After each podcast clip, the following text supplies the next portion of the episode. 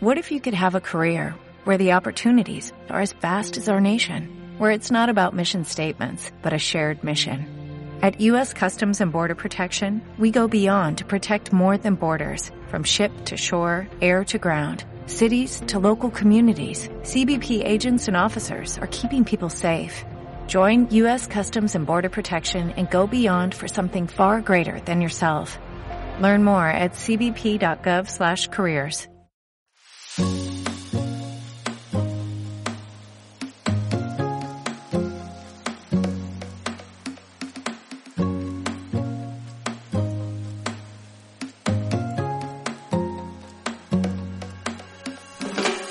España hay mucho talento emprendedor.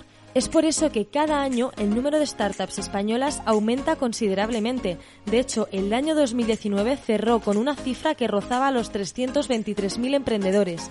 España se sitúa en el sexto puesto del top europeo, por detrás de Reino Unido, Alemania, Francia, Suecia y Suiza pero desarrollar una startup no es nada fácil. De una primera idea llegan muchas horas de trabajo, dedicación y esfuerzo. La realidad es que solo la minoría de estas startups consiguen facturar con el tiempo y convertir su modelo de negocio en un caso de éxito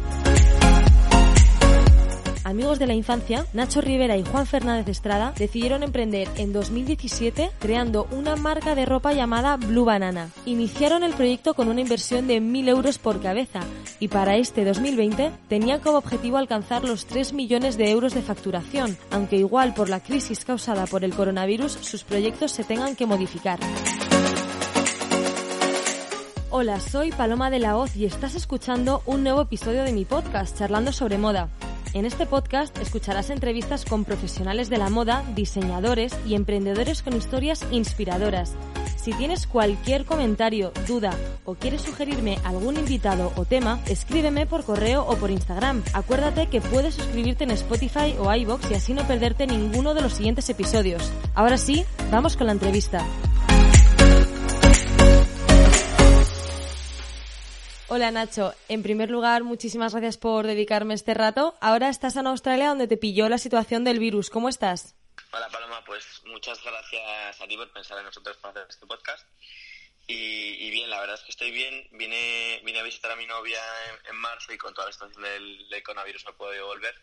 Pero la verdad es que contento porque todo el mundo está, está sano y, bien.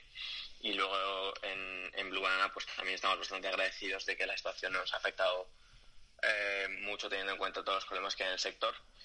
Y ya que nosotros al ser 100% digitales y tener una estructura pequeña, pues bueno, hemos podido seguir con nuestra actividad, hemos podido seguir vendiendo y, la verdad es que contentos de que la gente siga confiando en nosotros y, agradecidos. ¿Cómo ha afectado la crisis del coronavirus a la marca? Porque, como estás diciendo, eh, sois un servicio online, pero ¿ha afectado de alguna forma o habéis tenido que ajustar el proceso a lo mejor de compra o cómo funcionabais antes? Sí, bueno, o sea, lo primero hemos tenido que, hacer un apartado especial en nuestra página web informando de todas las medidas especiales que tomamos, de cómo se hace la preparación de, los pedidos en el almacén y se notó también mucho en el, en el momento en el que se, se decretó el estado de alarma, creo que fue el 13 de marzo si no me equivoco, que las ventas bajaron muchísimo porque al, final es lo normal, ¿no? Tampoco somos un producto de primera necesidad y se, nota, se notó que la gente no estaba con la cabeza para, para comprar este tipo de producto.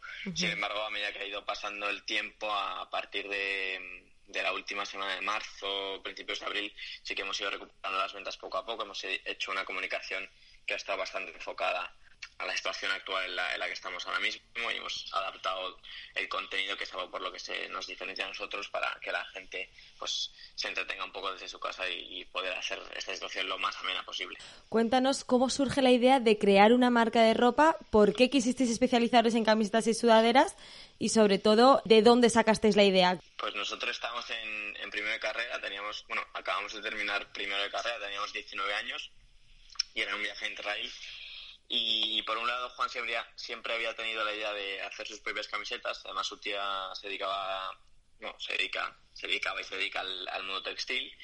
Y, y, por otro lado, pues vimos que muchas marcas utilizaban las redes sociales para promocionar su producto. Y si algo sabíamos nosotros en, en esa época era, era de Instagram y de redes sociales. Entonces, pues bueno, eh, estábamos estudiando ADE y, y teníamos bastante tiempo libre, entonces decidimos lanzarnos con ello y, el tema de las camisetas y, de las sudaderas fue porque nos queríamos dirigir a un público joven y al final también nosotros teníamos muy poca experiencia y, las camisetas y las sudaderas eran de, los, de las prendas más sencillas de producir y entonces decidimos lanzarnos, lanzarnos por ahí. ¿Cómo surge el nombre y la icónica X que tenéis como logo? Pues el nombre no tiene ninguna ninguna explicación como tal, simplemente estábamos combinando palabras, al final fue lo que más nos cuadró y luego también tuvimos mucho en cuenta que íbamos a ser, 100% digitales y que teníamos que buscar un nombre que, que, tuviese un dominio libre. Y la X fue porque justo en el, en el, momento en el que nosotros decidimos lanzar la marca estábamos haciendo un, un viaje, estábamos en la ciudad de Ámsterdam, la ciudad de Ámsterdam tiene eh, en su logo 3, 3X y nos tatuamos una, una X cada uno de, del grupo de amigos. Y entonces era la excusa perfecta porque además era era un logo bastante sencillo y, que luego se reconocía mucho. Hmm, sí, súper identificable. El primer año vendisteis 200 sudaderas y en 2019 llegasteis a vender 60.000 unidades. En tan solo tres años habéis crecido de una manera impresionante. Durante el primer año, tanto Juan como tú os encargabais de preparar los pedidos y los entregabais vosotros mismos. Pero en ese momento estabais en la universidad. ¿Cómo os organizabais? Pues estábamos los dos en la universidad y de hecho em, una parte eh, estábamos cada uno desde una parte del mundo. Yo estaba en, bueno, Juan estaba en, en Dublín, en Irlanda, y yo estaba en Canadá, y entonces, pues bueno, eh, con una gran diferencia de, horas llevábamos la marca como, como, bien podíamos y un amigo se encargaba de, toda la parte de logística. Y la verdad es que nos, nos dividíamos un poco las tareas. Eh, Juan se encargaba más de la parte del producto y yo más de la parte digital de, la página web y demás. Y luego todo el, el marketing, si teníamos marketing en aquel momento, lo hacíamos, lo hacíamos los dos juntos. ¿Cuánto tiempo estuvisteis trabajando los dos solos mano a mano? Pues estuvimos trabajando solos desde diciembre de 2015 que lanzamos o enero de 2016 hasta septiembre de... Bueno, sin tener en cuenta que hubo una, una persona que se encargó de la parte logística mientras nosotros estábamos uh fuera, hasta septiembre de 2018, que fue cuando terminamos la carrera y ya nos, eh, nos dedicamos a tiempo completo al proyecto, contratamos a dos personas más y ahora en, en abril de 2019 ya somos somos nueve personas en el equipo. De primeras, eh, Juan y tú apostasteis por un modelo de negocio seguro en el que ibais vendiendo producto y produciendo de forma escalonada. ¿Cómo empezasteis a dar visibilidad a la marca y a los productos y a vender estas primeras unidades? ¿Tirasteis mucho del boca a boca o cómo fue el proceso? Al principio fue eso, fue el boca a boca total. Eh, teníamos que convencer a nuestros amigos para que empezasen a comprar las primeras sudaderas y camisetas, porque claro, nosotros no podíamos regalar en ese momento ninguna camiseta, ninguna sudadera a ningún amigo. Entonces era un poco como eso, haciéndoles descuentos y, promoviendo eso, que la gente llevase la camiseta de la sudadera, que a esa gente, otra gente le viese el producto y que poco a poco ese círculo se fuese haciendo, se fuese haciendo grande y que nos, que nos fuesen conociendo. Y luego de manera paralela, eh, con creamos una cuenta de Instagram y empezamos a subir ahí todo el contenido que teníamos y poco a poco haciéndola crecer para llegar también a, diferentes sitios de España y no solo a Madrid, que al final era donde estaba nuestro primer círculo. ¿Cómo os dividís las tareas entre, entre Juan y tú, que sois los dos socios? ¿Tenéis diferentes roles? ¿Os dividís más o menos las mismas tareas? Sí, hay muchas cosas que, pues, determinadas decisiones que tenemos que tomar los dos en conjunto. Al final nos peleamos, pero siempre nos ponemos de acuerdo. Y luego Juan está más centrado en, la parte del producto. O sea, es un poco como, como al principio, está más centrado en la parte del producto y yo en, la parte digital, aunque sí que es verdad que ahora han entrado perfiles que ya saben muchísimo más de digital que, que nosotros. Y, también llevo la parte financiera. Y luego eso, la parte de marketing y, y de contenido la llevamos en conjunto con, con Gonzalo, que es el, el creador de contenido que trabaja con nosotros. Y así es un poco como, como, nos dividimos. Blue Banana es una marca 100% online, como estabas comentando antes. Solo en vuestro perfil de Instagram contáis con más de 160.000 seguidores que son chicos y chicas. En vuestro perfil se puede ver que son, o sea, que gracias a las fotos y gracias al contenido que subís es un mensaje muy inspirador, pero sobre todo aspiracional, que dan ganas de dejar todo y viajar por todo el mundo porque todas las fotos están tomadas en ciudades diferentes y encima impresionantes. ¿Qué valores queréis transmitir a vuestros consumidores? Pues eh, quizás fue una de las cosas que, más nos, gustó, nos costó al principio, ¿no? El proceso de analizar eso, cuáles son tus valores de marca. Y entonces nosotros comenzamos con la idea de vender sudaderas y camisetas y, poco a poco fuimos creando la marca apoyada en diferentes valores y el principal siempre ha sido ese, la, aventura, el salir ahí fuera, viajar, conocer nuevos sitios, culturas, naturaleza que es algo que siempre nos ha gustado mucho a Juan y a mí. De hecho, la marca eh, nació de, un viaje, como, decía antes. Y entonces, toda esa aventura que eh, la que queremos transmitir está soportada por el, contenido que creamos en, redes sociales y que nuestra idea es que poco a poco vaya a más y convertirnos en un Red Bull o un GoPro, que es pues eso, nuestro objetivo más a largo plazo en, en, cuanto, en cuanto a contenido se refiere. Y, y, por otro lado, pues bueno, los productos que, que, también tienen que dar coherencia a la marca y soportar esa aventura, que ahora mismo no tenemos tantos productos que la soporten como tal, pero poco a poco nuestra idea es, es ir lanzando diferentes prendas que te acompañen a, a esa aventura. En las fotos las hacéis, las hacéis vosotros, viajáis, hacéis viajes de trabajo para, para crear este contenido o cómo conseguís este tipo de, de fotografías? Mm. Al principio sí que las hacíamos nosotros, es decir, Juan y yo y nuestros amigos, conocidos, familiares, primos, quien se iba de viaje le dábamos una suadera y, queríamos que, nos hiciese alguna foto. Y poco a poco eh, fuimos, fuimos creciendo y lo que hicimos al principio fue crear una red de, de creadores que lo que eran creadores de contenido pues más amateur, no había ninguno profesional y hacíamos un poco lo mismo, dábamos sudaderas y camisetas a cambio de que ellos nos, nos mandasen fotos. Y desde mm, el año pasado, desde septiembre de 2019, eh, está trabajando con nosotros Gonzalo, que es la persona que se encarga de, crear todo el contenido y desde entonces sí que ahora hacemos eh, en cada colección, vamos a, algún sitio a hacer un, shooting durante varios días para, para crear todo el contenido de esa, de esa colección. Muchas marcas, sobre todo las que centran su modelo de negocio en plataformas digitales, como es vuestro caso, utilizan colaboraciones con influencers para dar visibilidad. Vosotros, en cambio, a pesar de que Blue Banana sea una marca puramente digital, no colaboráis con influencers. De hecho, en algún artículo he leído que os habéis declarado en varias ocasiones como anti-influencers.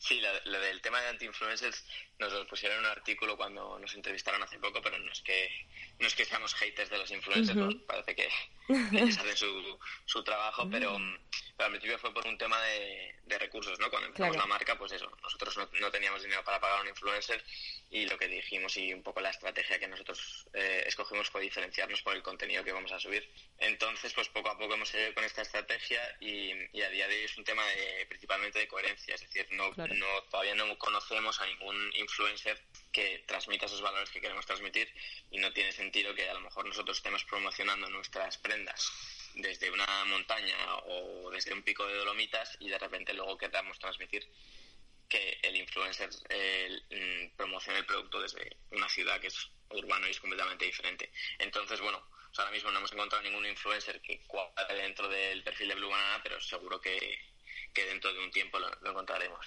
Claro. ¿Cómo describirías a los consumidores de Blue Banana? ¿Qué espíritu tienen?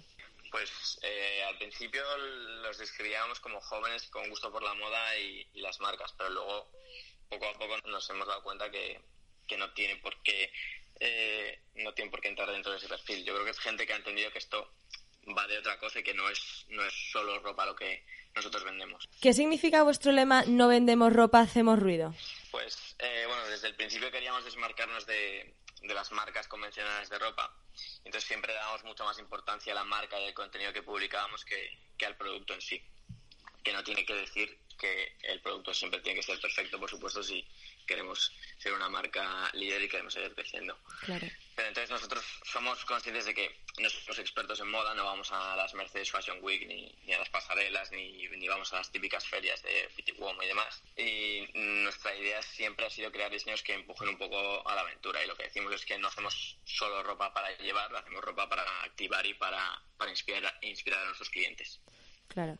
¿Cómo empezaron a surgir las, las colaboraciones con, otras marcas? En vuestra página online tenéis a la venta una colección con Disney que me encanta y hace cuestión de meses, a principios de, este año, eh, lanzasteis una colaboración con, con Springfield. Cuéntanos cómo fue el proceso de la colaboración con Disney y en qué ha consistido también la colaboración con, con Springfield. Pues eh, la colaboración con Disney la peleamos un, poco más que la de Springfield porque al final sabíamos que era muy difícil colaborar eh, con Disney por un tema de, volumen porque al final Disney trabaja con, marcas muy grandes y es difícil que llames a la puerta y te escuchen. Pero bueno, estuvimos hablando con ellos, nos reunimos y, la verdad es que les cuadraba nuestra, nuestra marca para lanzar una colaboración juntos. Y nada, estuvimos trabajando casi un año entero para, para sacar la colección, que era un poco la idea de llevar a, a Mickey y a Don a, nuestro territorio más aventurero. Y, la verdad es que funcionó muy bien y, todo el mundo estaba encantado y sobre todo súper impresionado de que Blue Banana, siendo tan pequeñito, hubiese hecho una colaboración con, con Disney.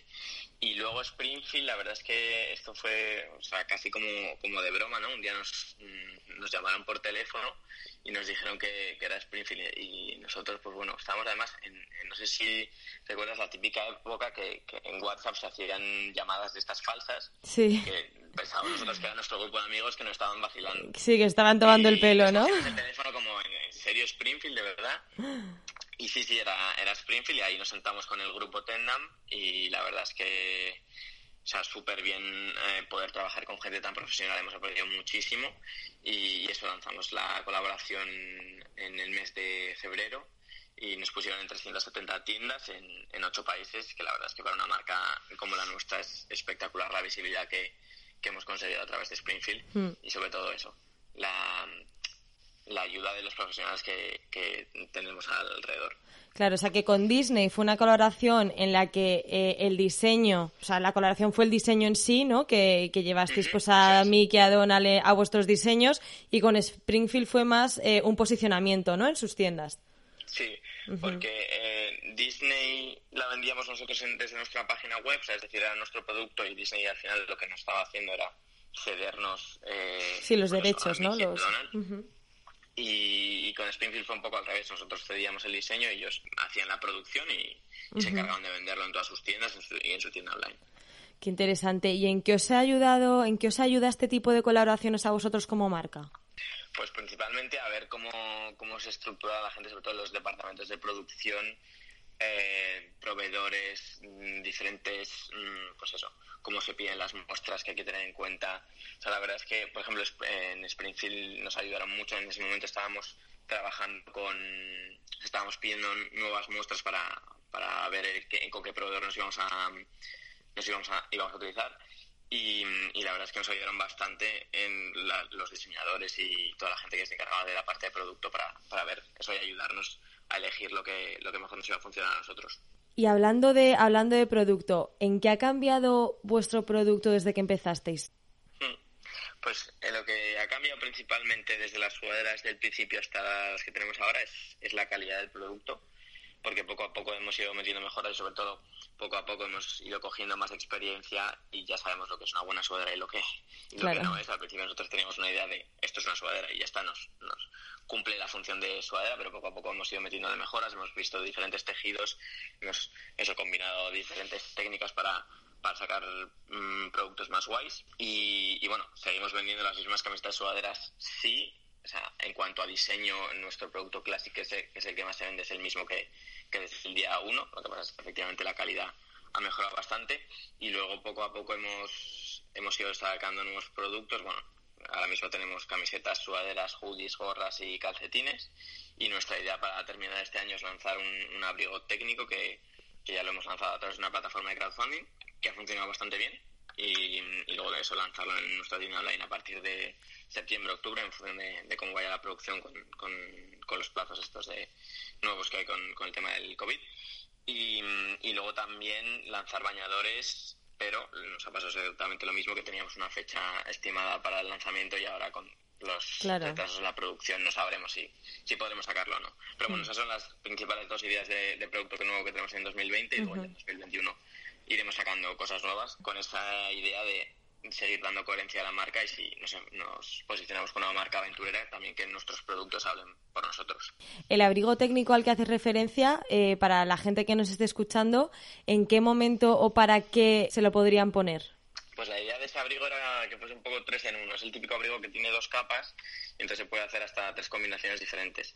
Y la idea es que pueda ser un abrigo urbano que se pueda ir llevar a trabajar, que puedas ir a la montaña a dar un paseo o la idea también es que puedas esquiar con el propio abrigo. De hecho, todo el, todo el contenido está grabado en, Andorra y, hemos hecho muchísimas pruebas de producto y la verdad es que ha funcionado muy bien y de momento el poco feedback que tenemos es, es muy bueno y yo creo que a, a nuestros clientes les va a encantar. ¿Cada cuánto y en qué os inspiráis a la hora de crear una nueva colección? Pues lanzamos dos colecciones al año, una en primavera y otra en otoño. Em, y nos inspiramos principalmente en, los datos, porque utilizamos todas las herramientas digitales que tenemos para ver qué es lo que más le gusta a la gente, qué es lo que mejor ha funcionado y, cómo hacer diferentes combinaciones para que el producto vaya, vaya funcionando mejor. Y luego, pues también nos inspiramos mucho en, en los viajes, que tiene también mucho sentido con la marca, y lo que nosotros llamamos las, las tres S, que son el esquí, el surf y el skate. ¿Qué proyecto destacarías como el más gratificante en la historia de la marca que hayáis vivido hasta ahora? Pues de proyectos, el de Disney fue súper guay, el de Springfield también eh, moló mucho. Eh, trabajar con GoPro, que hicimos un, concurso de, contenido, estuvo muy guay. Hicimos también una colaboración con, con Mini en diciembre de 2019 y, la verdad es que estos, estos proyectos son súper gratificantes, pero yo creo que lo, que lo que más nos gusta, Juan, y a mí es haber podido terminar nuestra carrera y que esto sea nuestro trabajo al 100% y, y poder seguir creciendo y montar un equipo y que esa gente y rodearnos de, profesionales, ¿no? Eso yo creo que es lo, lo, más gratificante sin ninguna duda. ¿Alguna anécdota que hayáis vivido tanto Juan como tú que os haya sorprendido de forma positiva? O sea, puede ser eh, ver a alguien especial con alguna de vuestras prendas o cualquier otra, cualquier otra anécdota que la sigáis recordando con cariño. Siempre que, mm, que vamos por la calle, además, Juan y yo siempre estamos juntos todo el rato porque somos del mismo grupo de amigos del cole, entonces de lunes a viernes estamos en la oficina juntos y de viernes a domingo pues estamos con nuestros amigos ahí juntos, así que no nos separamos ni un segundo y siempre que vemos a gente por la calle con, con sudaderas de Blue Banana es súper guay, porque sobre todo cuando no les conoces y dices, joder, este tío, ¿por qué lleva nuestra sudadera? Qué bien. Y una anécdota guay también, eh, el verano pasado estuve viajando por Sudamérica y estuvimos en Perú y justo cuando subimos a Machu Picchu, después de andar y subir escalones y escalones, vimos a, vimos a un chico que estaba haciéndose una, una foto con una suela de Blue Banana y la verdad es que fue súper curioso y súper y super guay. ¿Qué planes tenéis para Blue Banana a corto o medio plazo? Bueno, me imagino que lo que me está contando, ¿no? Que por causa del coronavirus vuestros planes, digamos, eh, en cuanto a producción, pues se tendrán que posponer. Pero ¿qué, ¿qué, planes tenéis más así, más a medio largo plazo en este, en este, en este, vamos, en estos momentos? Pues, em, bueno, nosotros eh, la idea que tenemos es seguir creciendo mucho. El año pasado crecimos a un 102% y este año sí que tenemos en mente controlar más ese, ese crecimiento, seguir creciendo online, aumentando la recurrencia, optimizando nuevos canales de captación y reforzándonos digitalmente. Ahora acaba de entrar una persona en el equipo que se va a encargar de todas las campañas de anuncios, que la verdad es que era muy importante para nosotros porque casi el 40% de la facturación viene de, anuncios de, Facebook.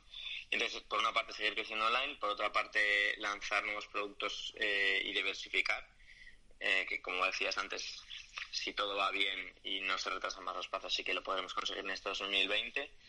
Eh, por otro lado, internacionalizar nuestra marca, es decir, replicar la estrategia que hemos seguido en España en diferentes países de Europa, que es algo que es un proyecto que empezamos en enero a, actualizar em, todas las páginas web, eh, traducciones, contenido en función de a los países en los que nos estuviésemos localizando y que es un tema que tenemos también parado que hasta que no sepamos cómo, se va a desarrollar la situación no empezaremos con todas las campañas de anuncios, pero bueno, que es algo que tenemos ahí en mente y que si todo va bien esperemos que en, en junio julio poder, empezar a lanzar todas las campañas. Y luego por último la parte que más ilusión nos hace a nosotros que es, que es el offline, que nuestra idea en 2020 es abrir nuestra primera tienda física, que queremos que sea en, en Madrid, y, un poco más de lo mismo. Eh, tenemos el, estamos trabajando en el concepto de la tienda, estamos trabajando con los arquitectos ya y cómo va a ser toda la, imagen de marca aterrizada al, mundo offline. Pero hasta que no veamos cómo, cómo se desarrolla la situación, todavía no podemos decidir si, si nos lanzaremos o no, pero nuestra idea es sí, en 2020 poder abrir nuestra primera tienda física. Eso sería, sería un paso muy, muy importante, me imagino, para, para vosotros como marca llevamos cuatro años ahí luchando y esperando que llegue este momento, así que hmm. estamos muy contentos.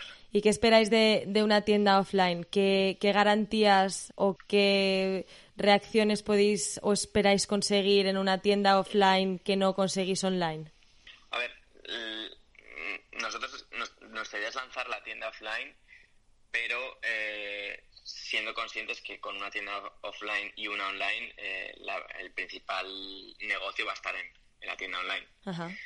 pero eh, pensamos que, meternos en una tienda física va a suponer, em, pues eso, aterrizar ya nuestra marca y asentarnos mucho más, que la gente pueda tocar el producto, que pueda ver cómo se aterriza eh, esos valores de marca en una tienda física.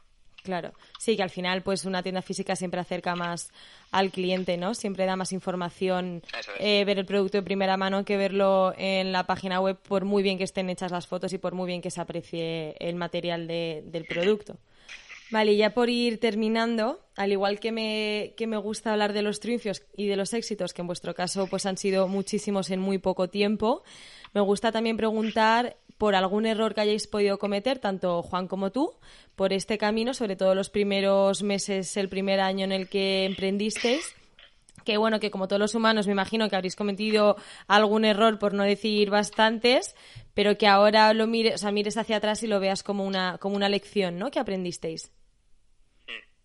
Sí, errores hemos tenido mil millones y más. Nos hemos equivocado en, en temas de logística, hemos tenido muchísimos clientes descontentos porque los productos no, han llegado a tiempo, hemos tenido problemas con la página web que se nos cayó un par de veces.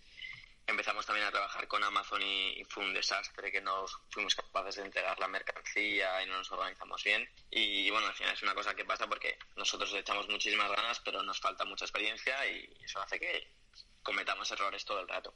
Claro, Pero yo creo que el, que el mayor error que, que hemos tenido, que hemos aprendido, es el de hacer las cosas sin, sin ningún sentido, ¿no? Yo creo que hay que tomarte un tiempo para preguntarte qué es lo que de verdad quieres, a dónde queremos llegar, cuál es nuestro objetivo y, quiénes somos. Y cuando ya sabes eso, que la verdad es que no es nada fácil, pues empezar a tomar decisiones en base a tu objetivo y no tomar decisiones como pollo sin cabeza y sin, y sin, y sin ningún sentido. Pues sí, buena lección. y la última pregunta, Nacho, ¿qué consejo le darías a las personas que como tú quieren emprender en un proyecto nuevo pero que por alguna razón no se atreven a dar este paso?